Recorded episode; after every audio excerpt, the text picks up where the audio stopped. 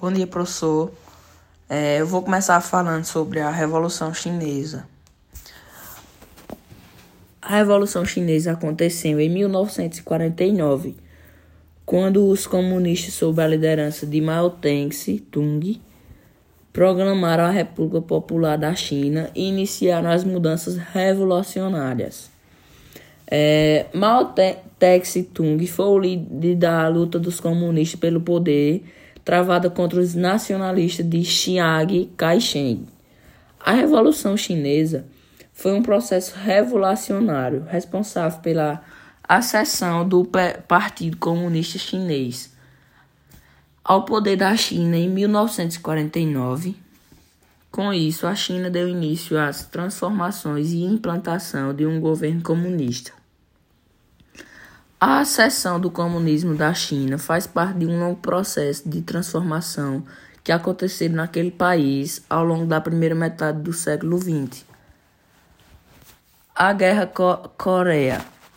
A Guerra da Coreia foi um dos símbolos da Guerra Fria e iniciou-se em 1950, quando as tropas norte-coreanas invadiram a Coreia do Sul com o objetivo de unificar a península.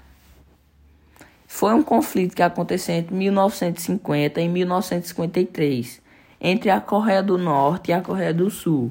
Iniciou-se quando as tropas norte-coreanas ultrapassaram a fronteira que separava as Coreias, dando início à invasão da Coreia do Sul. Essa guerra foi uma das primeiras manifestações da bipolarização que caracterizou o mundo no período da Guerra Fria. A Guerra do Viena Guerra do Viena aconteceu entre 1959 e 1955 e foi, e foi um conflito entre dois governos estabelecidos que lutavam pela unificação do país sob a sua liderança. O conflito no Viena iniciou-se poucos anos depois de um primeiro conflito ter se encerrado, que foi o, o conflito da, da Guerra Indochina.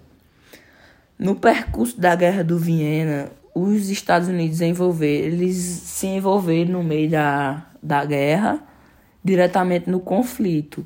E em 1969 chegaram a enviar mais de 500 mil soldados para ao país exático.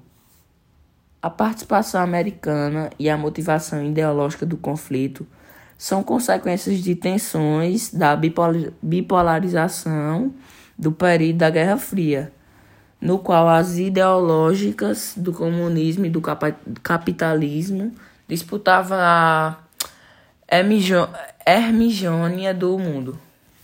Esse é o meu trabalho.